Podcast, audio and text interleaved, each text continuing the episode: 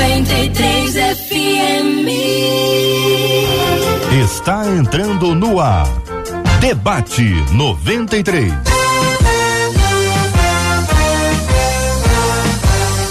Realização 93 FM. Um oferecimento Pleno News. Notícias de verdade. Apresentação Cid Gonçalves. É, meu povo, sou eu. Com prazer, com muita alegria, desejando a você a bênção do céu, que Deus esteja sobre a sua vida, abençoando a sua vida, a sua igreja, o seu trabalho, a sua família. Deus abençoe você em tudo. Já estamos no ar com o nosso debate 93 FM, mas não tô sozinho não, tem ela, a bela Marcela Bastos. Bom dia, Marcelinha. Cid Gonçalves. Bom dia aos nossos queridos ouvintes. Nós que temos a alegria de termos o Cid com a gente durante esse tempinho aí de descanso do JR. E a gente tá aqui junto, recebendo muita gente especial, né, Cid? Porque a gente É tá claro. muito bem acompanhado. A gente não tá sozinho, não, de jeito nenhum. Então vamos ver aí o pessoal que tá chegando aqui para participar conosco do nosso debate 93. Olha só que tela Olha que bonita que, turma. nós temos. Rapaz! Olha, aqui, ó. Aí. Top. A gente tá podendo, a gente tá dando a prateleira de cima, dá de cima. Pastor Holdson Pastor da igreja ah, auxílio, pastor da igreja, ah, o pastor auxiliar. Ih, começou gaguejando já. Pastor auxiliar da, da Caraca, Marcelo, o que, que Calma, aconteceu com o locutor? Vai. Não, respira. Locutor, a, a emoção do debate. Vai. A pastora Kézia É. Galo lá me olhando e rindo de mim. Já viu? É, Pastor auxiliar da comunidade evangélica de Mesquita. Pastor Rodson, obrigado pela sua presença. Muito bom dia, bem-vindo. Obrigado, Cid. Obrigado a todos. Eu tenho certeza que será um tempo muito precioso de crescimento, de entendimento. E é isso aí.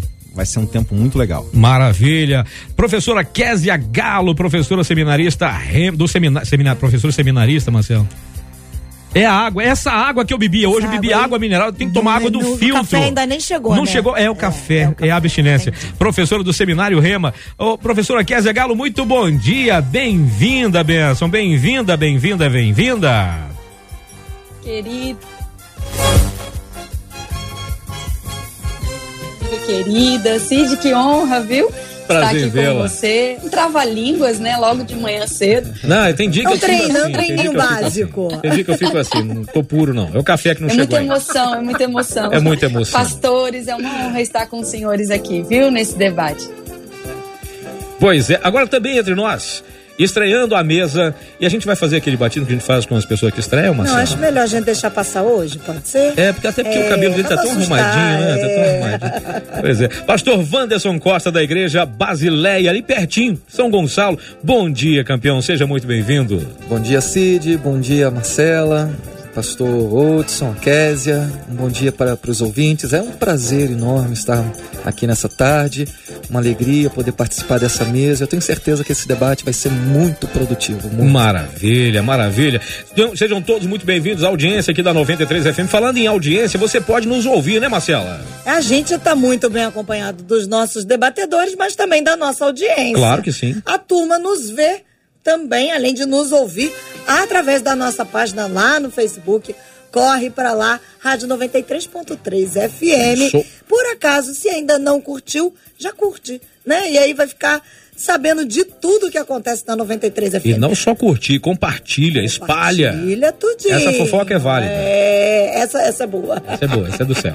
Outro, em outro lugar que você também nos vê aqui, ó, com sorrisos, vai ver a chegada da Fatinha aqui trazendo o É. café do Cid. É Uia. lá no nosso canal Obrigado, no. YouTube. Corre pra lá, 93 FM Gospel. Também dá aquela curtida. Aliás, ativa o sininho. Você vai acompanhar, além do debate 93, as outras programações da Rádio 93 FM lá no nosso YouTube, no nosso site, rádio93.com.br. Você pode só nos ouvir, mas também pode nos ver com imagem. Aquele bom dia sempre muito especial para quem só nos ouve através do rádio. E se você só está nos ouvindo e quer dar a sua opinião no debate de hoje, o WhatsApp CID 21 96803 8319. 21 96803 8319. E Cid, você sabe que tem gente que é multitarefa, né? Pois tem é, gente né? que ouve o rádio. Isso. E aí manda mensagem pelo WhatsApp Sim. e dá aquela passada pelo Instagram. Tá passando pelo Instagram, corre lá no nosso Instagram, Rádio 93 FM. Você vai ver aqui um Rios. Gente, é chique, né, Cid? Como é que é, né? Como é que é o nome do Rios.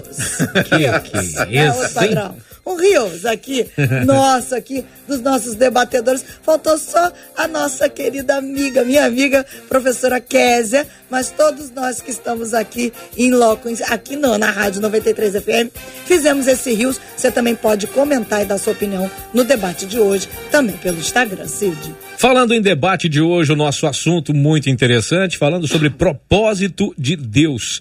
Gente, diz assim um ouvinte por e-mail: Eu ouço muito falar sobre o favor de Deus, mas eu não sei ao certo o que é isso. Na Bíblia, o que significa ter o favor do Senhor? Esse favor se pede? Como se chega a esse lugar? É para todos? Viver no favor de Deus nos leva a nunca mais ter problemas? Aí já viram a outra coisa. Será que nós não teremos mais problema quando encontramos o favor de Deus? Um homem encontrou graça aos olhos de Deus. Será que isso é a mesma coisa? Encontrar graça e o favor de Deus é a mesma coisa? Começando hoje aqui, vou começar com o estreante. Vamos começar com o estreante, só para ficar mais fácil, né? Pastor Wanderson Costa, muito bom dia, bem-vindo. Como é que funciona essa coisa do favor de Deus? O que é o favor de Deus, pastorzão? Então, bom dia. É... Quando a gente aborda essa, essa temática sobre falar sobre o favor de Deus, é claro que não tem como deixar de relacionar com a graça. O, quando você fala em favor, normalmente você faz uma referência ao Antigo Testamento, né, quando você caminhava apenas por sombra das coisas que haviam de vir. Então você precisava encontrar o favor, um exemplo, o favor do rei. Você se preparava para encontrar o favor do rei, poder acessar a presença dele, sem que você sofresse algum tipo de restrição, condenação. E quando nós vemos o maior nível de revelação e graça, nós encontramos isso no próprio Cristo. Cristo é a expressão máxima da graça.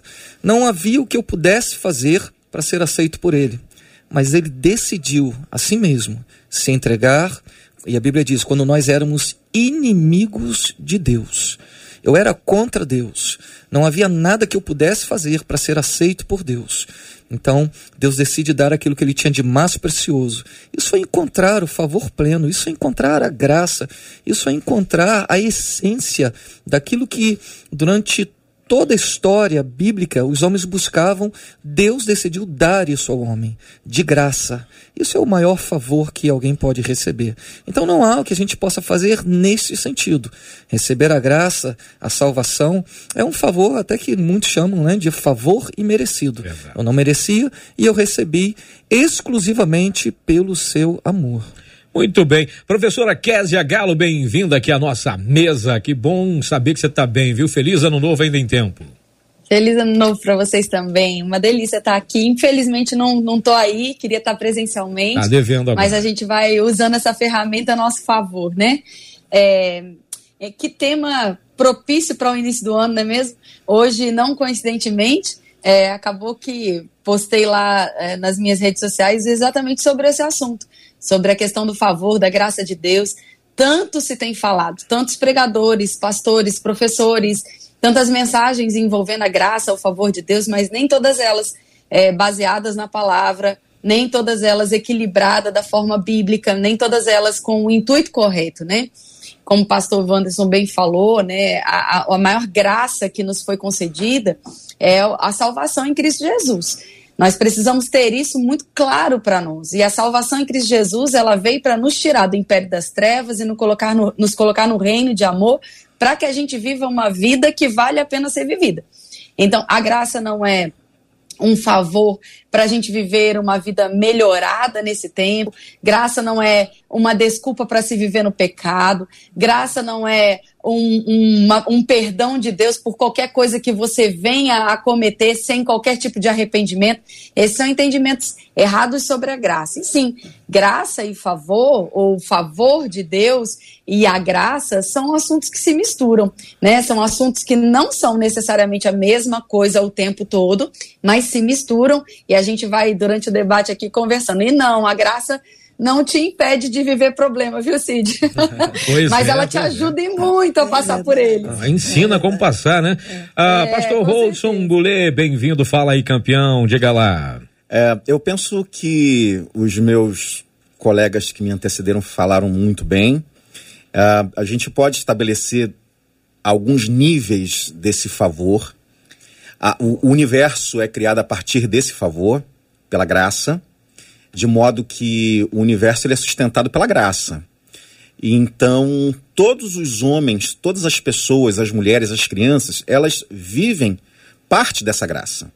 O ar que a gente respira é por graça, o alimento que nos alimenta é por graça, a água que a gente bebe, a vida, a energia vital que está em nós é por graça.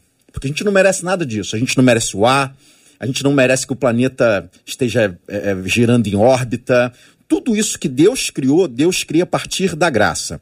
A partir do Cordeiro de Deus que se ofereceu antes da fundação do mundo. Então a gente conhece a graça nesse, nesse tempo, muito entre aspas, desde a eternidade, e ela se manifesta aqui entre nós. Então, bons, maus, todos vão viver, de certa forma, um nível desse favor de Deus. É, como foi dito aqui, é, o máximo desse favor é o sacrifício de Jesus, é o sacrifício substitutivo, vicário, de modo em que eu posso entrar plenamente na presença de Deus. O que essa irmã está trazendo aqui para nós, e aí tentando responder a pergunta dessa irmã, o que ela chama de, de favor de Deus, a gente pode traduzir como disposição de Deus em nos abençoar. Porque a, a, o favor está muito dentro do, da bênção. Né? Quando, quando a gente vê alguém sendo abençoado, a gente vai medindo esse favor. E não, irmã. Favor de Deus muitas vezes vai ser o Espírito Santo te levar até o deserto. E humanamente falando, a gente não vai conseguir traçar uma régua de ganho naquele momento. Muitas vezes, o, o favor de Deus no nível máximo foi Jesus na cruz do Calvário, quando, humanamente falando, a gente não conseguia enxergar favor nenhum. Muito pelo contrário, o favor de Deus não é para nos tirar do problema, o favor de Deus é para nos fazer cumprir o propósito. E muitas vezes, para cumprir o propósito, a gente vai precisar passar pelo, pelo problema.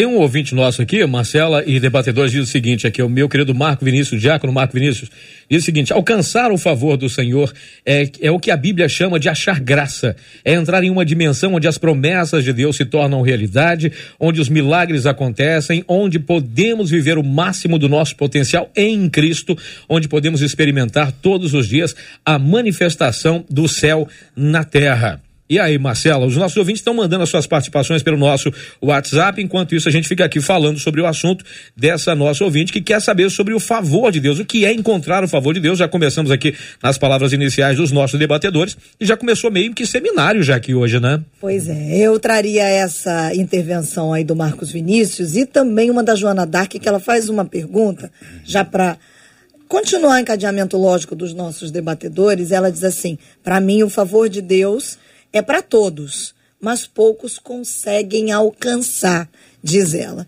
E aí ela pergunta: é isso mesmo? Olha, eu tenho muita dificuldade com alcançar, eu tenho muita dificuldade com, como o ouvinte falou aqui, como se chega nesse lugar, porque me parece uma corrida.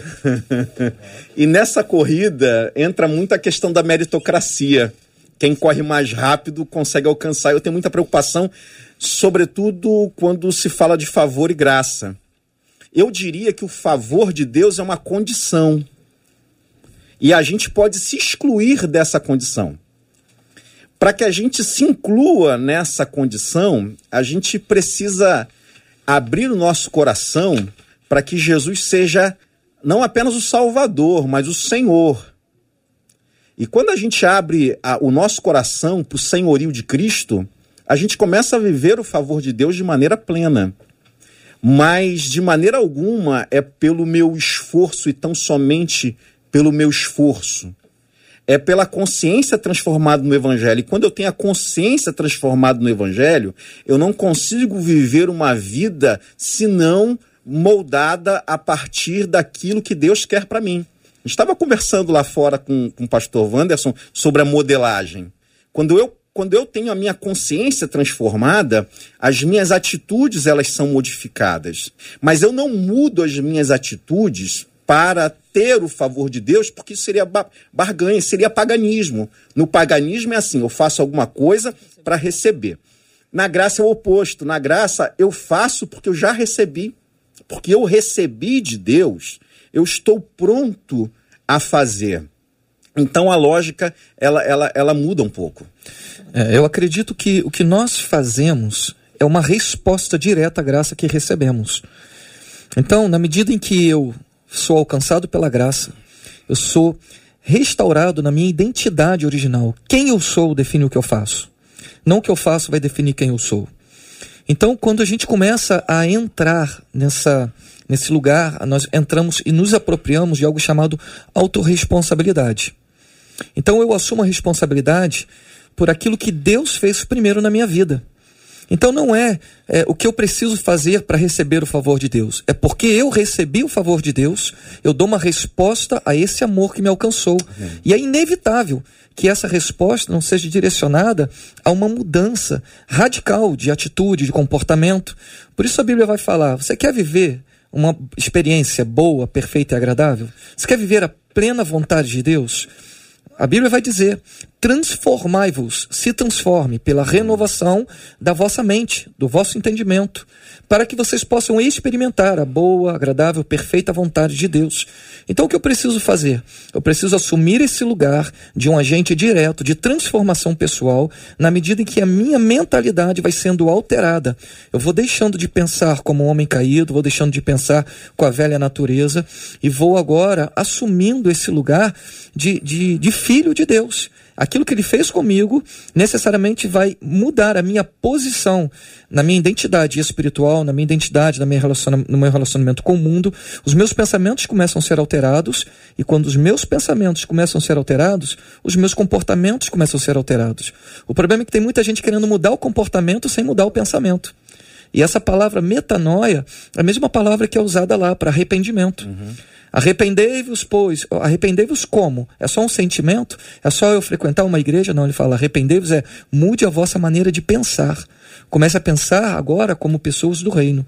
Eu fui salvo não só para ser salvo, eu fui salvo para ser resgatado na minha da minha velha natureza, ser reposicionado numa nova identidade e agora acessar o reino de Deus. Então, quando fala sobre viver a bênção, viver o favor, é simplesmente acessar toda a realidade do reino de Deus que já está disponível para nós. Professora Késia. E, e, e aí, assim, Cid, eu vou, queria aproveitar uhum, que eu uhum. sei que a Késia vai na esteira dos pastores, e aí trazer, Késia, um, a, uma fala de um dos nossos ouvintes, para você trabalhar em cima disso também, que diz assim, eu acredito que o favor de Deus, ele é alcançado mediante a fé, obediência, santificação, tentar realmente alcançar o caráter de Cristo, e aí sim, diz ele, a graça nos alcança. Aí ele fala, é o meu modo de ver. Eu acho que a gente, para ajudar os ouvintes, né, quando a gente está à vontade com o tema, às vezes a gente vai falando sobre tantas coisas que para nós é muito comum na nossa linguagem dia a dia, e talvez para eles, é, para muitos dos que estão no, nos ouvindo, não é algo tão comum assim de se ouvir, de se entender. A primeira coisa que eu acho que precisa ficar claro é que graça é favor manifestação de bênção, tempo de Deus, promessas, são outros assuntos. Graça é favor. Graça é aquilo que Deus fez, nos dando o contrário daquilo que merecíamos. Nós merecíamos um castigo eterno, nós merecíamos uma condenação, nós não merecíamos Jesus ter vindo e morrido na cruz. Como já foi dito aqui, Jesus nos deu, Deus nos deu o contrário disso em Jesus na vida, no ar, no respirar, nas bênçãos, na prosperidade, na alegria, na saúde. Porque aquilo que fazemos, aquilo que executamos, nunca ia alcançar isso por mérito, como o pastor já disse, né? Nós não tínhamos condição de reverter o nosso quadro sozinhos. Nós não tínhamos condição de alcançar diante de Deus algo por merecimento. Você fez algo tão certo que você vai receber Jesus. Você fez algo tão certo que você vai receber vida abundante, vai receber saúde plena, prosperidade nós percebemos que Deus o tempo todo está se antecipando, se movendo em nosso favor.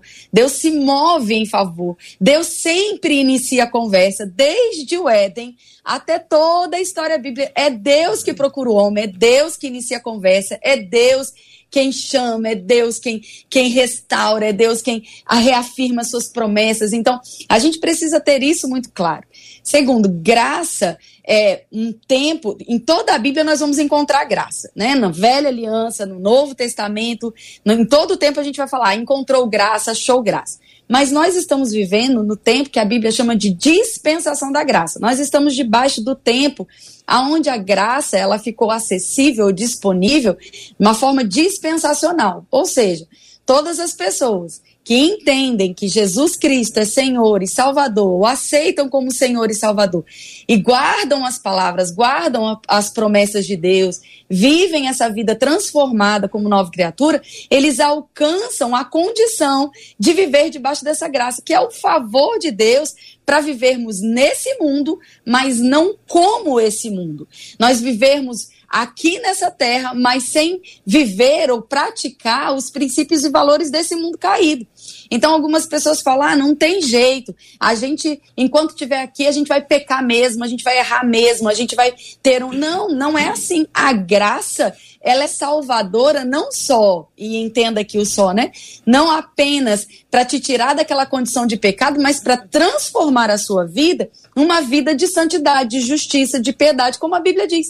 Então, a graça é a capacitação de Deus para que a gente viva de fato uma nova realidade de Deus. E vivendo uma nova realidade em Deus, nós vamos sim alcançando maturidade espiritual e essa maturidade espiritual ela vai proporcionando as manifestações das bênçãos. Então não é algo que você quanto mais ou melhor você faz, é quanto mais você entende quem Deus é, é quanto mais você entende o que você é em Deus, Quanto mais você compreende os valores e princípios eternos, mais essas coisas que são eternas, elas vão ganhando espaço de manifestação na nossa vida. Às vezes eu percebo, como os pastores já disseram, que as pessoas confundem um pouco a graça de Deus com consequências. Se você está trabalhando, se você está sendo correto, se você está dizimando, se você está honrando pai e mãe, consequências dessas atitudes que estão de acordo com a palavra, como viver uma vida de paz, viver uma vida longa, ser próspero nas suas finanças, elas são resposta àquilo que você está obedecendo. Algumas pessoas, às vezes, até mesmo nessa época de férias, né, gente? Para quem já te para quem tirou férias e para quem não tirou, né? Não, Cid, Marcelo. A gente, a gente fica não, vendo. Mas... Não, não sei nem o que, que é isso. A gente fica vendo as postagens no Instagram e falando, ah, é o favor de Deus. É descanso. É um tempo de refrigério, porque você trabalhou 12 meses. Nesse período de férias, nesse período de descanso, você pode encontrar algumas situações que você vê claramente o livramento de Deus, o favor de Deus em algo que seria comum e, e houve um, um crescimento, uma prosperidade, um avanço. A gente, quando a gente entende isso, a gente não fica com essa sensação que o pastor falou de comparação, de uma corrida, de ficar medindo, né? Quem é mais agraciado e quem é menos agraciado. É, nós não, não podemos confundir mais isso, porque a graça de Deus, ela é manifestada a todos os homens. A graça de Deus foi dada a todos os homens. Saber aproveitar desse é, momento que estamos vivendo, guardando e praticando a palavra, é o que vai fazer a diferença. Você sabe que na Bíblia tem algumas coisas interessantes com relação a essa, essa a ideia de, de alcançar graça aos olhos do Senhor, de alcançar o favor de Deus. A gente lembra de Noé. Noé achou graça diante do Senhor. Noé foi visto por Deus. A gente vê Abraão sendo chamado por Deus. A gente vê inclusive Jó. Todo mundo quer ter aquela paciência de Jó, mas ninguém quer passar pelo que Jó passou. Jó, no versículo 4 do capítulo 29, ele fala o seguinte: uh, Como era nos dias da minha mocidade, algumas versões diferenciadas, como era no dia da minha mocidade, quando o segredo de Deus estava sobre a minha tenda, ou quando o íntimo favor de Deus estava sobre a minha tenda, ou quando a amizade de Deus estava sobre a minha tenda. Quer dizer, mesmo ele tendo achado graça, achado favor aos olhos do Senhor, ele não foi isento de passar dificuldade. Se era aquela questão da corrida, da competição, ah, onde é que Jó estava nessa corrida? Onde é que Abraão estava na corrida? Onde é que Noé estava na corrida? Onde é que Davi estava na corrida? Onde é que estava Esther na corrida? Quer dizer, essas pessoas que alcançaram o favor de Deus passaram por problemas, respondendo inclusive uma pergunta da ouvinte, quando ela fala o seguinte: será que o favor de Deus nos leva a nunca mais ter problemas? Acho que pelo contrário, né? A gente acaba vendo os problemas com outro prisma, com outros óculos e a, o óculos da metanoia, né? Como é. o pastor falou, mudando a visão, um... mudando o foco. Acho que só fazendo um adendo aqui Hum. sobre velha e nova, nova aliança. Uhum. Quando a gente fala achou graça Sim, sim. Né, da velha aliança, lembra que a graça, naquela época, ela não havia se manifestado a todos Pois os é, homens. pois então, é. eram homens e mulheres especificamente Uhum, que uhum. achavam esse favor. Chamados Agora sim é para diferente, todos. né? Mas Paulo mesmo, né, vai passar por tanto perrengue Nossa. e Deus declara a graça basta. É, eu, Fez eu- um silêncio na mesa agora aqui. Não, acredito que tem, tem algo que precisa ficar claro, que é porque a gente tem um conceito, às vezes, de ser abençoado com ter sucesso em algumas questões Pois da é. vida, né? Só que o mesmo Deus que abre portas é o Deus que fecha portas. E às vezes a maior bênção, a maior graça para alguém é quando uma porta se fecha. É verdade. Quando algo dá errado, quando uma experiência frustrada. A gente vem numa dinâmica de uma, de uma sociedade onde você quase que não pode mais ser frustrado, porque a frustração parece como uma reprovação. Não, muitas das vezes a frustração ela vem para nos é, é, dar uma lição e a gente aprender e amadurecer e a se relacionar com Deus. E aí é que a graça que é interessante. Ela nos apresenta um Deus que agora ele não nos mede por aquilo que nós fazemos, mas por quem nós somos. E porque nós somos filhos e ele é pai, nós compreendemos que muitas das vezes a maior bênção é ser corrigido pelo Pai, é corrigir a nossa rota, é corrigir os nossos caminhos. Então, ah, se você tiver apenas uma mentalidade dessa, né, do, do- de um sucesso, onde essa mente caída, secular, né, de um cosmo, de uma cosmovisão que apenas olha para aquilo que você conquista materialmente, aquilo que você conquista aos olhos dos outros. A gente vive um tempo de aparência, né? Hoje a gente quer aparecer bonito nas redes sociais, parece que só gente feliz ali, parece que tá dando tudo certo para todo mundo. As pessoas olham ali e falam: "Poxa, mas só para mim que as coisas não funcionam. Poxa, eu tentei esse ano, não consegui". E aí chega o final do ano, as pessoas fazem promessas, né? Não, esse ano vai ser diferente. E aí se depara com algumas situações de frustração, porque às vezes os seus projetos estão desalinhados do propósito. A graça, ela nos resgata na nossa identidade, revela quem de fato Deus é, e Deus é Pai, nós somos filhos e somos reintroduzidos agora naquilo que é o propósito eterno, que está diretamente alinhado com o propósito de Deus. Então, quando a minha vida está alinhada com o propósito de Deus, aí ah, eu vou entrar naquilo que a Bíblia fala, né? Que todas as coisas cooperam para o bem daqueles que amam a Deus e são chamados segundo o seu decreto, seu propósito. Se tem um propósito de Deus na minha vida, tudo vai cooperar para isso. O que eu preciso é me submeter, viver como filho, entender que muitas das vezes a correção do pai é a maior graça, é, é a maior bênção, né? Não a graça, mas vamos colocar no nome correto. É a maior bênção que alguém pode, pode receber. Quando a gente vê lá Jacó lutando, quem era Jacó? Suplantador, enganador. E a gente fala, poxa, Jacó lutou com Deus e prevaleceu. Como que ele prevaleceu? Quando ele reconheceu quem ele era. Não, eu sou Jacó, eu sou enganador, eu sou suplantador, mas eu não vou te deixar enquanto você não me abençoar. E o Senhor falou para ele: agora você já não é mais Jacó, agora você é Israel, é príncipe do Senhor, porque você lutou. E eu vou marcar a tua vida. Eu vou marcar a tua vida. E qual era a marca? O cara sai andando agora, manquejando.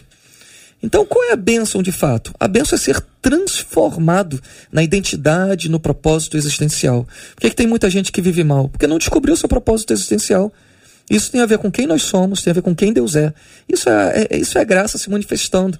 Então, quando a gente começa a entender quem Deus é, até as dificuldades da vida, para a gente é a favor de Deus. E pastor Rodson, tem gente que não consegue entender o que a Patrícia Barreto traz pra gente aqui no Facebook. Não entende todo esse contexto que o pastor Anderson trouxe. E ela diz assim: e o que é pior, tem algumas pessoas próximas, irmãos em Cristo, em Cristo, que brigam com Deus porque estão passando por alguns problemas e se acham injustiçados. E aí se esquecem da graça nesse momento.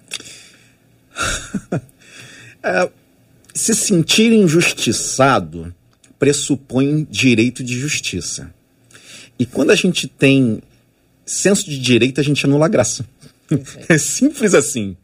Isso é muito perigoso. Eu não quero que eu, eu não quero ter direitos diante de Deus. Eu quero ter graça diante de Deus. Porque se houver a possibilidade de eu ter direito, significa que esse direito foi conquistado por mim. E eu sou incapaz de conquistar qualquer coisa diante de Deus porque eu sou pobre, cego, nu, pecador, inimigo de Deus. Nós não temos nenhum direito diante do Senhor. Tudo que Ele nos dá é mediante a graça, é mediante seu amor, é mediante a sua benignidade. Então, é, é, um paradoxo alguém se sentir injustiçado por Deus, porque se Deus fosse agir conosco a partir da justiça, estariam todos condenados ao inferno. A graça, ela horizontaliza todos, deixa todo mundo igualzinho. É por isso que, se fosse uma corrida, todos nós estaríamos em último lugar, porque não teríamos condições de caminhar dentro dessa, dessa corrida. E assim, irmãos, a pior coisa que pode acontecer com alguém que está errado é dar certo. É. E a melhor coisa que pode acontecer com alguém que está errado é dar errado.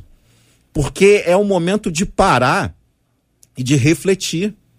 Às vezes, a gente enxerga algumas contingências da vida como derrota.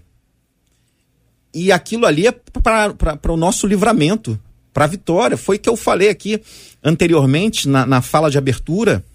É, a nossa mente pós-revolução industrial, porque antes da revolução industrial o homem vivia de um outro jeito, era um homem mais que contemplava as coisas à sua volta, era um homem que, que, que comprava os utensílios, e aqueles utensílios eram feitos um de cada vez, então a gente poderia dizer que era único. Mas na Revolução Industrial as coisas foram feitas em séries. E a impressão que eu tenho é que as pessoas estão vendendo felicidade. E eu preciso comprar felicidade. E a coisa ela está muito intensa e mais intensa a partir de, de, de hoje, desse tempo, que é um tempo tecnológico, em que felicidade é um lugar onde eu preciso chegar. E eu tô, sem, eu tô uma goela aberta. Nada me satisfaz. É um carro novo. Eu vou, compro o carro e percebo que aquilo não me preenche. É Aliás, a faculdade essa é a nova. Da ouvinte, como se chega a esse lugar? Esse, esse lugar tem um nome. Uhum. chamado Jesus. Boa. Esse lugar tem um nome. E não é para onde iremos nós, é para quem iremos nós. Nunca foi um lugar, sempre foi uma pessoa. É Jesus. Uh, muita gente lê o texto pensando numa geografia. E não é uma geografia, não é para onde, é para quem iremos nós. É uma relação. Esse lugar de felicidade, de graça, de favor, seja o nome que você der, meu irmão, isso é um, está dentro da relação com Deus. E dentro dessa relação, eu tenho a minha mente transformada, eu sou transformado. Então, queridos, nós somos como gafanhotos diante dele, somos como bichinhos de Jacó, não temos nenhum direito diante dele, mas por causa do seu amor, ele nos torna filhos. Então, se sentir injustiçado por Deus, não me leve a mal, meu irmão, você está sentindo muita coisa, e você não é tudo isso, e nem eu sou. Kézia, a gente tem algumas perguntas, e já rindo, caminhando nessa esteira que os pastores estão desenvolvendo, a Bárbara Medeiros pediu para que vocês possam é, trazer mais um pouquinho de definição. Vocês já falaram do favor, da graça, e ela acrescenta misericórdia. E ela diz: Eu queria entender, porque para mim, muitas vezes as três coisas parecem a mesma coisa. É, porque a misericórdia ela tem esse, essa característica de Deus não nos poupando, né? De Deus não nos dando aquilo que merecíamos, mas o contrário disso, a sua longanimidade em ação. É, eu gosto muito do livro de Tony Cook, que diz o DNA da graça porque é Deus e o DNA da graça, né? Porque é exatamente isso, o DNA de Deus é esse favor, essa longanimidade, essa misericórdia, essa bondade. Deus sempre é longânimo. Às vezes a gente tem até aquele coração, ah, por que, que Deus não, não faz isso ou não faz aquilo? Numa sensação de vingança, de justiça própria, de, de condenação, né? De olhar uma situação e dizer, por que, que fulano não sofre isso, não sofre aquilo como penalização por um ato? É, mas quando é com a gente, a primeira coisa que a gente suplica é misericórdia, Senhor, me perdoa, seja longânimo, seja paciente. E Deus, porque Ele é justo, porque Ele não é medido por esses sentimentos que nos envolve, Ele consegue ser longânimo com todos, misericordioso com todos, bondoso com todos, paciente com todos, dando a oportunidade de mudança, de arrependimento. Então, na graça, dentro desse favor, dentro dessa forma de Deus manifestar o seu amor, existe a bondade, a paciência, a misericórdia, existe a capacitação, existe a força, existem todos esses elementos que compõem a graça, né? Que fazem com que a graça seja essa força mesmo que você percebe espiritualmente agindo em nós e através de nós no dia a dia, nas coisas comuns e nas coisas que nós entendemos que só podia ter sido Deus. Tem coisas que a gente olha falando, rapaz, isso foi favor de Deus purinho. Eu não tinha condições, humanamente não era possível, mas você vê as coisas acontecendo e favorecendo a sua vida e você sendo preservado e guardado. Agora, se vocês me permitem, é, só para a gente trazer um, um ponto de vista diferente, né? Com todo respeito, às vezes eu até entendo, sabe, pastor é, Hudson? Às vezes a gente fala, né, algumas coisas e a gente entende de uma forma diferente e tá tudo bem com isso. Mas eu acho importante a gente também colocar o outro lado. A Bíblia fala sobre direitos, eu acho legal a gente colocar isso daqui. É, nós temos direitos em Jesus, porque Jesus naquela cruz conquistou para nós um lugar de herança. Quando nós estamos usufruindo esse lugar de herança, nós estamos sendo humildes em reconhecer que em Jesus nós alcançamos aquilo que por ele foi dado a nós, gratuitamente. Mas é prazer de Deus que os seus filhos, nascidos de novo, e aqui eu realmente discordo, às vezes nós temos o hábito de dizer que nós somos pecadores, pobres, cegos e nus, referindo a Apocalipse, a igreja é, que não reconhece a bondade de Deus e acaba ficando na tribulação. A gente não vai entrar nessa, nesse mérito de questão escatológico aqui. Mas a Bíblia diz que nós somos nascidos de novo. E como novo nascidos, nós temos um espírito. E esse espírito recriado, ele não é pecador. A Bíblia diz isso lá em 1 João. Nós podemos, inclusive, errar, cometer pecado. Nós estamos amadurecendo. Tem tanta coisa para mudar ainda, não é mesmo? Tem tanta coisa que a gente olha e fala: Meu Deus do céu, como eu preciso melhorar, como eu preciso crescer. Mas pecador é aquele que vive na prática do pecado. E a Bíblia diz que aquele que vive na prática do pecado, esse não conhece o amor, esse não conhece a Deus. Porque o pecado, na sua prática, ele afronta a nossa natureza. Um, um crente de verdade, nascido de novo, ele não vive pecando e tem isso como uma coisa natural. É algo que afronta, que entristece. E mais do que isso, e aqui a gente podia até ampliar o debate. A Bíblia diz que aqueles que tiveram experiências com Deus, mas insistem em viver uma vida de pecado, eles podem até mesmo abrir mão de viver debaixo dessa graça.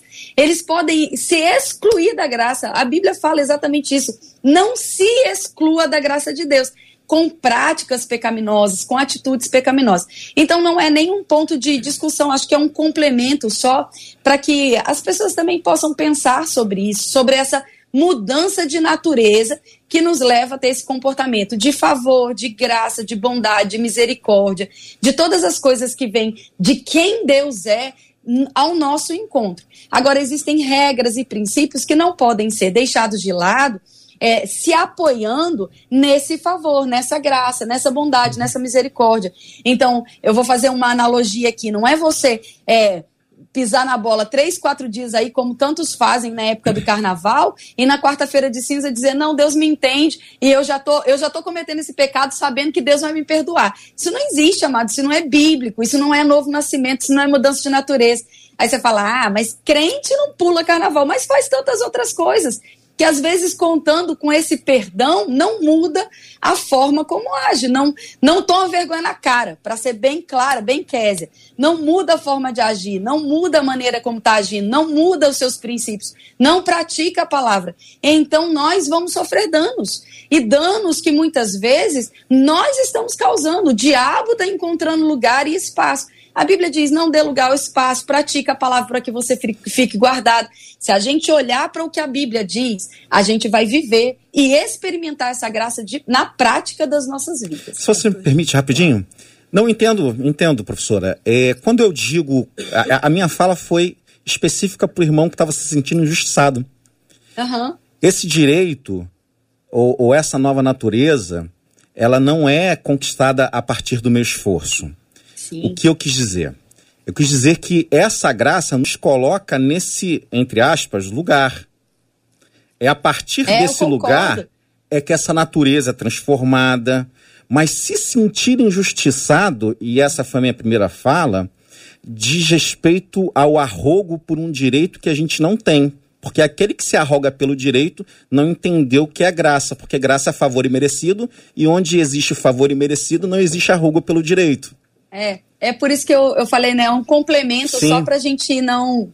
Pra gente não deixar esses, essas pontas soltas, como o Luciano Subirá sempre fala, né? Às vezes a gente está aqui falando sobre tantas coisas e é importante a gente falar isso. Mas a sua fala foi perfeita, pastor, em relação a isso, né? Em relação a se sentir injustiçado com Deus, de Deus agindo, é uma falta de conhecimento mesmo daquilo que nós somos. Nós somos a justiça de Deus, mas Deus não é injusto com a gente. E a gente precisa deixar isso mesmo bem claro, viu? Tem mais pergunta, viu, Cid? aí, pastor aí. Anderson. O Ervan faz a pergunta, eu vou jogar pastor Anderson e pastor Hudson e, e Kézia depois querendo Sempre o complementar. estreante é que leva mais. É. O Ervan tá perguntando, gente, vem cá, o favor de Deus é motivado por qual atributo dele? Amor ou justiça? Então, a base de todas as coisas é o amor. Amém. A base de tudo é o amor. Deus é amor. A justiça de Deus, ela é um alinhamento, ela é um posicionamento para que todo o ordenamento do universo funcione. Porque onde não há justiça, né, você quebra padrões, você quebra a lei. E a lei ela não é mal, a lei ela foi estabelecida para criar essa condição, proteção, funcionamento, organização. E você vai ver que desde a criação, o Senhor ele vai estruturando. Por que, que ele vai criando processualmente o mundo? Porque Deus é um Deus de processos. E a lei ela se estabelece justamente para dar a gente direção, proteção. Mas até a lei, ela é fundamentada no amor. Amém. Então, o amor é a base de tudo. Quando a gente, até pegando esse adendozinho daquilo que a gente já veio falando aqui, a gente não pode anular o fato de que a graça, ela vem. O que, que muitos acham? Que a salvação é o fim de todas as coisas. Não, a salvação é o começo. Essa graça, ela nos introduz. Ela não é o fim em si mesmo. Então, por isso que quando Jesus está lá, Jesus ressuscita, Jesus passa ainda 40 dias falando acerca do reino de Deus com os apóstolos que andaram com ele três anos e meio. E depois, em Atos 1,8, ele, ele fala: vocês vão ficar em Jerusalém até que do alto seja revestido de poder. O Espírito Santo vem e só depois eles começam a funcionar ministerialmente. Eles precisavam compreender que a graça, ela te introduz, mas ela não anula os princípios. A graça, ela te traz para o reino de Deus, mas o reino de Deus, por causa da justiça de Deus, ela funciona com princípios. E princípios não podem ser quebrados. Se a gente quebrar princípios, nós vamos sofrer as consequências dos princípios que Perdão, quebramos. o princípio te quebra. O princípio te quebra. Então, assim, é, a, a gente fala, ah, poxa, por que, que eu fiquei doente? Você foi lá, tomou um banho fervendo, lavou a cabeça, aí você sai na friagem. É Deus que não te ama? Não, você Ou quebrou uma lei, e uma lei Sai natural. Isso é um princípio. gelado, encara um sol de 40 Encara um graus sol na de cara. 40. Se você Vai quebrou pegar. um princípio, isso é natural. Ah, não, Deus não me ama, que injustiça. Não, Deus ama você, mas Ele também te deu responsabilidade. E isso é uma coisa que a gente tem às vezes por causa de uma graça barata, de uma graça é, que eu até falo que é uma graça desgraçada, que está levando um monte de gente para longe de Deus porque não conhece a natureza do próprio Deus. Né? Então, às vezes até isso quando acontece é para você cair em si e falar, olha, eu quebrei um princípio, eu preciso voltar e não fazer mais isso. Isso é graça. Então a gente às vezes vai para alguns extremos, ou a gente vive lá debaixo da condenação da lei, onde a gente só se relaciona com Deus por aquilo que a gente faz, e a gente está o tempo todo tentando ser aprovado para se chegar a Deus, ou a gente vai para um outro extremo de uma graça barata, onde a gente pode fazer tudo e Deus é quase que obrigado a nos amar e quase que obrigado a nos aceitar, e parece que Deus é um bobo, né? E a gente precisa compreender isso, que o reino de Deus é estabelecido por princípios. Eu fui salvo para ser introduzido no reino e eu preciso agora viver debaixo desses princípios do reino, que uma vez quebrados, eles podem me quebrar e uma vez vividos, eh, a gente vai ser abençoado, a gente vai se apropriar de todas as bênçãos espirituais que já foram disponibilizadas. Elas estão aí. O que eu preciso fazer é me apropriar delas. Olha lá, tem muita gente que fala assim: ah, se Deus prometeu, Deus vai cumprir. Aí a gente até fica, né, uau, aleluia. Você olha lá, olha para o povo que foi arrancado do Egito. Aquilo foi graça. Foi. Tirou eles. A, primeira coisa que a graça faz é te levar para o deserto. para te desintoxicar, para começar, para tirar a tua mentalidade de escravo.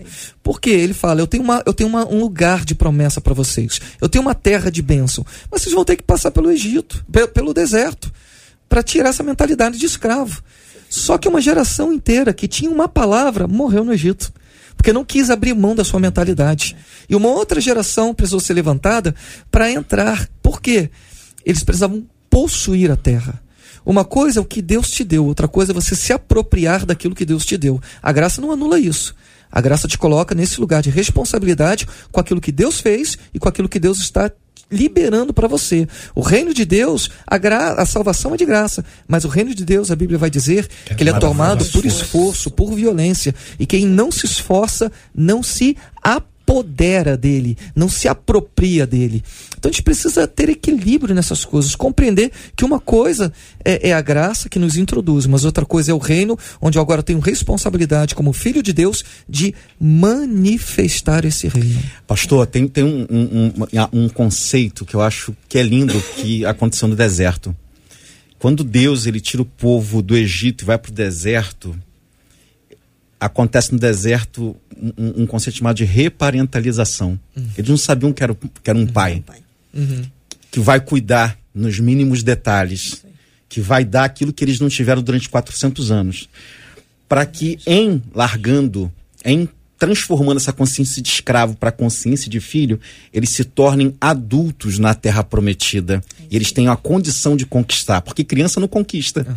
E ali no deserto, essa fase dessa transição uh, o pastor Silfarni sempre fala sobre isso, que a, o Egito seria a infância, a, o deserto seria a adolescência, que é essa fase de transição, de querer ir, mas querer voltar. Uhum. Ah, agora eu quero voltar para o Egito, porque nos trouxeste aqui? Ah, eu quero agora para a Terra Prometida. E a Terra Prometida é a fase do, do, do, adulto, em que não vai mais cair maná, em que eles vão ter, precisar de conquistar.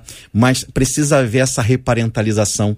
Um pai que eles ainda não conheciam, um Deus que cuida, um Deus que, que, que traz essa geração para uma nova identidade.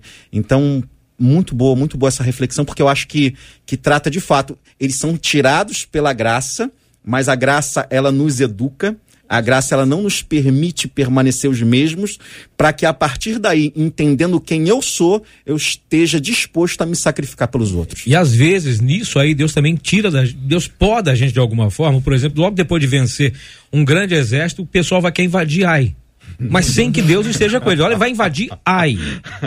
Levaram um sacode tão bonito, ai, porque ai dele, levaram um sacode, gritaram ai a noite inteira. Por quê? Porque foram sem aprovação de Deus. E às vezes esse favor de Deus se manifesta exatamente nisso. Se você vai sem mim, você vai se lascar todo espera por mim, confia em mim, acredita em mim, que eu tenho tudo planejado, mas só vai quando eu disser. Uhum. Se você for sem a, a orientação de Deus, ai Cid, de você. É, eu acho que às vezes antes da gente conquistar coisas que estão fora, uhum. no caso ai, uhum. a gente precisa primeiro ser conquistado dentro. Exatamente. Saiba quem eu sou. O problema sou. é que a gente está querendo conquistar muitas coisas fora sem antes a gente ter sido conquistado em muitas coisas que, que são lutas internas, questões que estão dentro da gente. A gente pensa que a graça salva apenas a gente do inferno. A graça salva a gente de nós mesmos. É o vencer, vencer a si mesmo, né? falou algo muito interessante, né? Falando sobre a graça salvadora, mas a graça capacitadora. Uhum. Às vezes a gente olha para tantas coisas sendo comentadas e falando, meu Deus, como é que eu vou fazer então para viver debaixo disso? A própria graça que te salvou é a que te capacita a viver dessa forma. A gente olha para Jesus, né, que é o nosso exemplo, que é o nosso maior exemplo, que está no Novo Testamento, que representa a igreja, a gente vê ele entrando no deserto cheio do Espírito Santo vencendo o diabo pela palavra, pelo poder do Espírito e saindo no poder do Espírito. Então, é, mais uma reflexão para a gente pensar.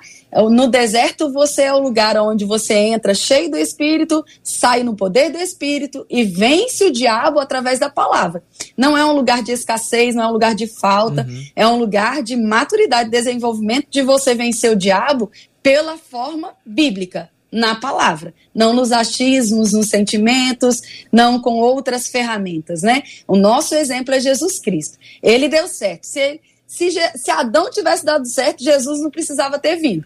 Então, a gente tem que olhar para Jesus e, e ver como é que ele fez, por exemplo, para vencer o deserto. O povo, o povo murmurador, não foi não? O povo sai para ganhar a terra, era para ter passado 13 dias, passa 40 anos. O problema não estava na promessa. O problema nem estava em passar pelo deserto. O problema é que tem gente montando tenda aonde é lugar só de passagem e crescimento. Se me permite, é, Kézia, é, você trouxe uma coisa assim maravilhosa.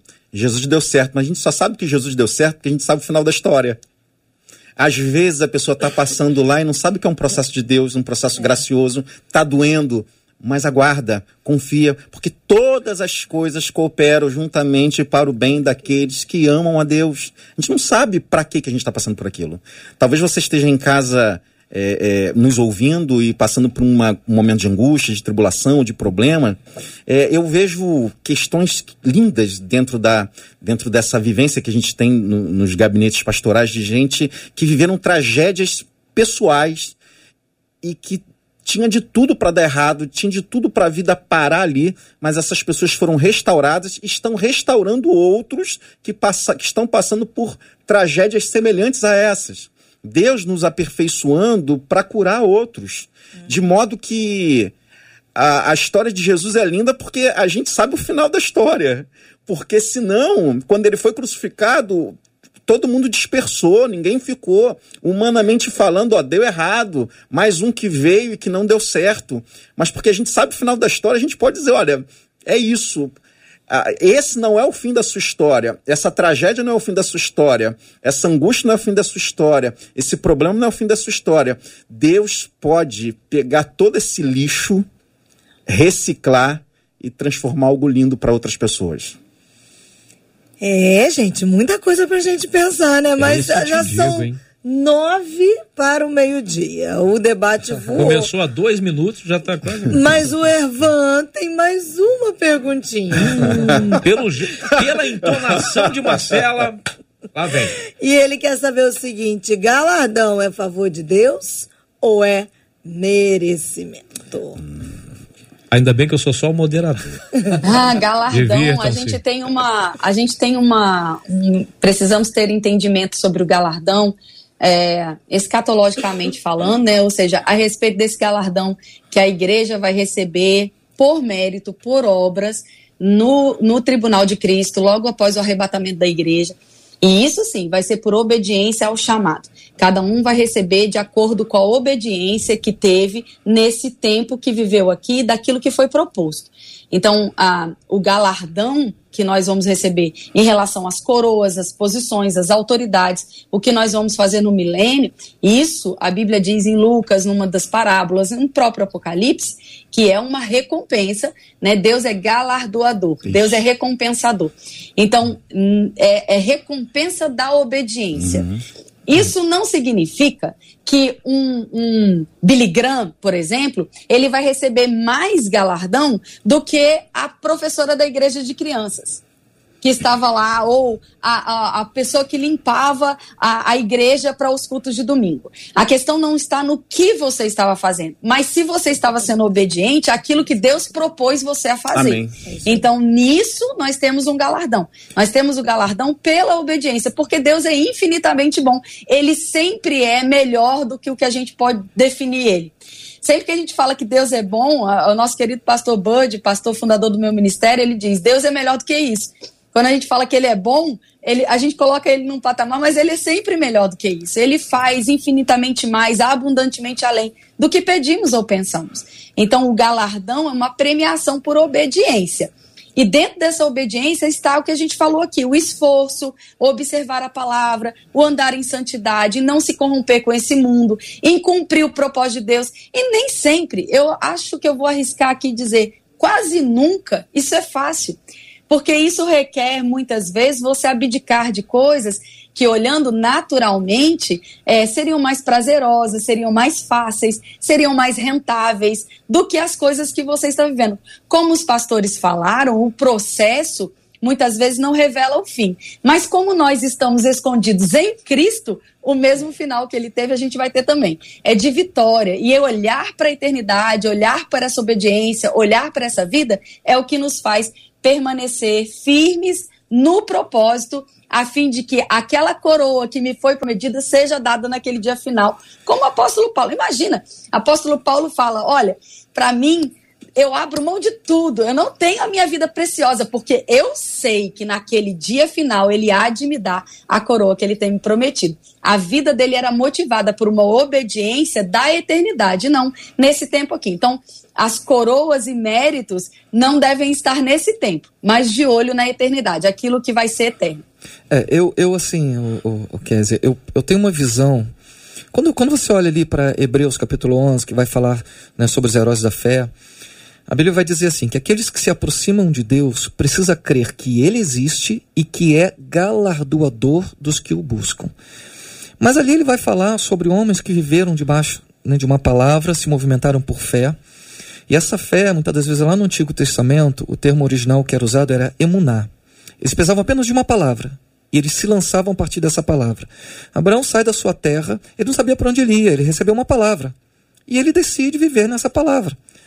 Só que eles acabam colhendo, eles acabam vivendo debaixo daquela palavra, eles vão colher a sua obediência. O galardão, na minha perspectiva, ele não é só algo né, pra, é, em relação à questão da eternidade futura, mas ele também tem a ver com o que eu chamo de eternidade presente. Nós já somos, nós, a partir do momento que nós nascemos de novo, nós já nos tornamos essas pessoas né, que já vivem a eternidade agora porque nós já manifestamos esse reino eterno, nós já, já temos a nossa identidade, já somos filhos. Então, quando você pega a Bíblia lá e vai dizer que é impossível, né? Jesus falando que aquele que deixou pai, mãe, família não receba em vida uhum. cem vezes mais do que aquilo que você deixou, isso é uma realidade. E às vezes a nossa mentalidade, sabe, que a gente às vezes tem como herança daquele evangelho, quase que é, é bonito ser miserável, é quase que né, mais espiritual. Quanto mais eu deixo as coisas, mais espiritual eu sou. Olha, eu não quero. Tá, eu tenho dificuldade de lidar com finanças, coisas materiais, porque isso é do mundo, né? Então não se envolva com as coisas do mundo. Só quando a Bíblia fala, não ameis o mundo, ele está falando, não ameis esse sistema do mundo, esse cosmo, esse sistema caído. Mas o mundo é responsabilidade nossa temos um mandato cultural. Nós precisamos governar sobre as coisas. Quando a igreja entender que ela precisa ser posicionada nessas esferas de governo, manifestar a realidade do reino de Deus que é eterno, mas manifestar agora, nós não vamos ter problemas com recompensas atuais. Por quê? Se você viver um princípio, você vai colher esse princípio. Se você, sabe, vamos pegar lá o exemplo financeiro. Tem gente que fala: ah, meu Deus, as coisas não dão certo para mim. Você quebra princípios de finança. Como que você quer ser abençoado? Então, quando a gente fala sobre galardão, eu acredito que galardão não vai ser só, claro que a gente tem um galardão né, dos últimos dias, lá quando o Senhor chamar a sua igreja e nos recompensar por tudo aquilo que fizermos, mas eu acredito também nessa realidade por causa da natureza de quem Deus é ele é galardoador daqueles que o buscam. Ah, então é por merecimento, é meritocracia? Não, é por viver debaixo de princípios e compreender que aquilo que você está fazendo, Deus vai começar a gerar recursos, Deus vai começar a criar possibilidades, Deus vai abrir portas. Por quê? Porque você vai ser aquele que compreendeu, está alinhado ao próprio propósito eterno de Deus. É mais do que o seu propósito, é o propósito dele. É mais do que o seu projeto, é o projeto dele. Não é o seu reino, é o reino dele não é sua missão, é a missão dele. Então Deus vai gerar todas as condições para que a gente é, manifeste essa realidade do reino. Concordo, Amém. Pastor, é isso mesmo, né? Eu, Eu queria por favor. Pontuando a diferença ali do galardão para graça, né? Porque o ouvinte me pareceu estar confuso do que era a graça em manifestação nesse tempo e o galardão futuro. Uhum. E aí eu acho que a gente é, precisava esclarecer. Mas eu concordo e sou 100% isso daí mesmo. Nós fomos chamados para manifestar os céus aqui na Terra. É, né? Nós já vivemos aí. a eternidade. Perfeita Aleluia. a sua colocação, pastor. E já que a gente está chegando ao final, isso. eu gostaria muito de dizer que tudo isso que a gente discutiu aqui hoje de maneira sóbria, elegante, eu amo esse debate porque é muito elegante. A gente pode deixar é um, um, uma, uma, um exemplo para o Brasil de que a gente pode discordar, mas discordar uhum. de maneira muito educada, uhum. respeitando mutuamente. É, tudo isso que a gente discutiu aqui hoje, que a gente falou aqui hoje, se resume naquilo que a graça faz, que é abrir uma porta para o relacionamento com Deus. Não existe nada maior do que isso. Nós, por causa dele, fomos feitos filhos de Deus. E porque somos filhos, temos as portas abertas para essa relação com o Pai. Eu sei que a gente fica muito preocupado com galardão, com favor, com um monte de, de conceitos que são importantes. Mas todos esses conceitos, se nós pudéssemos é, resumir, resumiríamos na relação com o Pai. Porque é dentro dessa relação com o Pai que a gente vai se tornando cada vez mais parecidos com Ele, como os genes, os cromossomos espelhos. Quanto mais eu convivo com alguém, mais eu vou me tornando parecido com essa pessoa, de modo que cada vez mais que eu convivo com Deus, eu vou me tornando parecido com Deus. Então, o segredo, irmãos, quer ter uma vida próspera, uma vida de sucesso, uma vida de favor, uma vida cheia da graça? Tenha relacionamento verdadeiro com Deus, não é. se aproxime apenas quando você estiver precisando de alguma coisa. Viva esse, esse relacionamento, porque para mim não existe galardão maior do que podermos relacionar uns com o nosso Pai. Amém. Tocou Muito baixinho, bem. mas tá tocando. Tocou baixinho, aqui, tô né? tocando, porque a gente já estava tão absorto aqui escutando a, a palavra do pastor Rodson. E, e, imaginando é, a definição da, da, graça e da misericórdia, que eu fiquei. Eu me lembro que eu, eu, conversando com o pastor Renan de Mello uma vez, ele me falou uma coisa interessante sobre essa definição da graça e da misericórdia. A graça te dá o que você não merece. E a misericórdia não te dá o que você merece. Esse é um grande favor que Deus nos faz, um favor que Deus nos dá, e nós não merecemos nada disso, mas tudo por causa do amor. Amém. Tudo por causa daquilo que ele tem por nós. Ele nos criou para a eternidade. Infelizmente o pecado entrou, trouxe a morte, mas ele nos traz a vida eterna por Cristo Jesus, o nosso Senhor. Isso é bom demais da conta. A gente às vezes passa batido, nem percebe isso. Meu caro pastor Wanderson, espero que o senhor tenha gostado. A gente não, não te castigou nada, a gente não fez nada. que bom que o senhor veio. Seja muito bem-vindo, que seja a primeira de uma série, viu? Foi muito bom estar contigo. Ah, foi um prazer imenso, assim, uma alegria. Estou muito feliz pelo convite. É, que tempo precioso, bom conhecer o pastor Woodson aqui, a Késia. Né, você mesmo, Cid, né? Obrigado, da outra vez eu estive aqui com minha esposa e você é uma pessoa super agradável. Amém, muito obrigado. É, a Marcela, né? Que assim, a gente. É, tem pessoas que a gente se conecta né, no espírito, é interessante, né? E eu quero agradecer os ouvintes que estiveram conosco aqui nesse tempo. Não falou da Kézia, isso vai dar ruim. Alô? Eu falei, alô, claro falou, falei da Até eu tava tão pensando outra desculpa. Agora você vai me obrigar a falar da minha esposa, né? Que tá lá ouvindo, né? Presta atenção, mas deixa eu colocar a vinheta primeiro. Deixa eu colocar a vinheta primeiro. Estamos apresentando Amo Você. Fala, pastor. Cris, você é a coisa mais preciosa que Deus. É a graça perfeita, a excelência, a manifestação do amor puro de Deus na minha vida. Pastor, um beijo, ela estava acompanhando. Que isso, rapaz. Ah, olha, olha isso. O risco obrigado, da família aumentar é grande, hein? Muito, muito obrigado oh, mesmo. Foi um prazer estar com vocês aqui nesse, nessa tarde.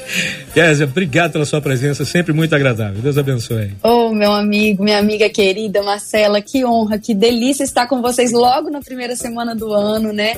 É sempre um prazer Isso é mim, graça, hein? Pra mim também. Hã? Isso é graça. Isso é graça, com certeza. Pastor Wanderson, que prazer conhecê-lo, viu? O Senhor tem realmente a graça para falar, né, para se expressar. Bem-vindo ao nosso debate. Olha eu, sendo bem de casa. Já é de casa. Perfeito. É Você e o pastor Rodson são veteranos. Eu falei ali fora. Falei, pastor Rodson, vamos Senhor. receber o pastor Anderson, que ele está estreando. É assim. Pois é. Eu me lembro, eu tô fazendo, eu fiz dois anos, viu, pastor Hudson, que eu, que eu estreiei, foi no dia 1 de janeiro. Eu me lembro. Dois anos atrás que eu estreiei no debate. Então, bem-vindos e que seja mesmo um tempo maravilhoso. Amo vocês, um feliz ano novo aos ouvintes, um beijo no coração, que a graça possa te sustentar durante todo esse ano, viu? Amém. Pois é isso, Marcela. Pastor Hudson. Sim, eu ia falar, mas e agora? Porque Puxa, vida, o debate acabou tão rápido assim.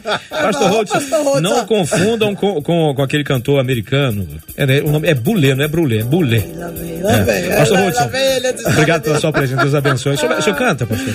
Não. Não canta? Não, nem me atrevo. É mesmo? não. Você acha que se começar a cantar, o pessoal né, muda de sintonia? É melhor não. Né? Não, não faz isso não. É melhor evitar a fadiga, né? É. Obrigado pela sua presença, campeão. Deus abençoe. ah, irmãos, obrigado, tá? Pelo carinho, pela, pela graça, pela pelo carinho e assim é bom demais estar aqui com os irmãos, a Kézia, o pastor Wanderson. É Wanderson, não é isso? Ou Anderson? Wander. Rapaz, é Wanderson, é o Anderson. Até Anderson já chamou. Mas eu, eu sei o que é isso. Você imagina só com o meu nome. O mais importante é o amor. Amém. Seja muito É mais bem-vindo. conhecido mais, mais como Vandinho. Se- mas alguém chama. É alguém chama. verdade. Queria dar aqui um abraço aqui pro, pro careca mais simpático que eu conheço, que é meu sogro, que fez aniversário Você queria ontem. falar de mim, eu quero falar do Não, senhor. você é o segundo. o meu sogro fez 68 anos ontem. Rapaz. Que Deus te abençoe, Paulo, porque através de você eu recebi meu galardão. Olha. Qual o nome do galardão? Fala aí. galardão Carolina e tem mais dois galardões lá em casa, Laura e Estela. Que Deus abençoe vocês, tá? Daqui a pouco o papai tá em casa. E de novo aquela vinheta, só que eu e você junto, Marcela. Amo você. Vou falar em amo você, Marcela, é sempre bom estar contigo, viu? Deus abençoe. Cid, é maravilhoso estarmos juntos e eu queria falar que os nossos Sim, ouvintes. claro. A Patrícia Barreto está dizendo que tema maravilhoso, que maravilha ouvir filhos de Deus tão abençoados e esclarecedores. A Claudirene Pires disse assim: que debate profético. Glória a Deus por cada debatedor abençoado que se dispôs no amor de Deus para serem usados como instrumento da palavra do Senhor para a edificação do reino de Deus. A Lenita Ramos disse assim: que debate maravilhoso na minha vida. Deus tem falado comigo a cada dia e encerro com uma das nossas ouvintes pelo WhatsApp, que ela diz assim: ela- durante o debate, enquanto os nossos debatedores estavam falando, ela disse assim: é, eu preciso melhorar. Deus está falando comigo desde o culto da virada do ano, disse ela. E agora, mais uma vez, usando cada debatedor e o debate 93. Que o Senhor me dê forças para fazer as mudanças necessárias na minha vida. E aí, depois, dez minutos depois, ela disse assim: tá doendo, mas fala, Deus, eu quero ser transformada. Graça é a que nós experimentamos todos os todo dias dia. de podermos ser instrumentos do Senhor, na consciência de que Cristo em nós é a esperança da glória. E a gente não tem noção de onde esse debate hoje vai chegar e já fica aqui a dica. Pega esse debate, compartilha, ouve de novo, anota, envia para outras pessoas, porque é, é graça do Senhor termos cada um dos nossos debatedores conosco. É graça, né, Cid, estarmos sempre. aqui juntos, crescendo e ouvindo mais do nosso Pai. Especialmente passando por tudo que nós passamos nos últimos dois anos e alguma coisinha. Olha onde nós estamos. Se isso não é favor de Deus, eu não sei como chamar. Se isso não é graça, eu não sei como definir. Estamos vivos porque Deus tem planos a serem desempenhados na nossa vida. E nós precisamos ser instrumentos dele, dispostos, dispostos e disponíveis. Porque não adianta estar disposto, mas não estar disponível. Não adianta estar disponível e não estar disposto. Deserto é onde você separa crianças de adultos. Deserto é onde você separa pessoas que querem de pessoas que não querem. Moisés mandou o pessoal primeiro ir pelo deserto, porque no deserto ninguém quer ser a gente. No deserto ninguém tem inveja da gente. Mas só vai ter direito a subir a montanha e provar das uvas lá em Escol, e eu falei Escol, só quem passou pelo deserto e venceu o deserto. Deus está conosco, Ele é o nosso Senhor, nos leva até a terra prometida, mas para entrar lá, temos algumas batalhas para vencer, e algumas delas são batalhas internas. É reconhecer da nossa dependência da graça e da misericórdia e saber que sem Deus nada podemos fazer. Marcela, tá na hora de orar.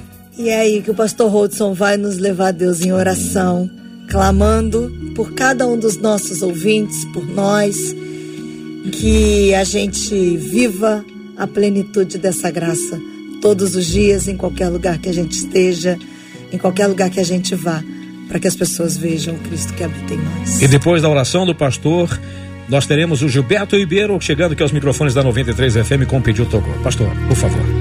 Senhor, muito obrigado. Obrigado pela sua graça. Obrigado pelo seu favor. Obrigado, obrigado por estarmos aqui, vivos, podendo falar com seu povo. Nós oramos ao Senhor pedindo consolo pelos que estão com o coração enlutados, Pai.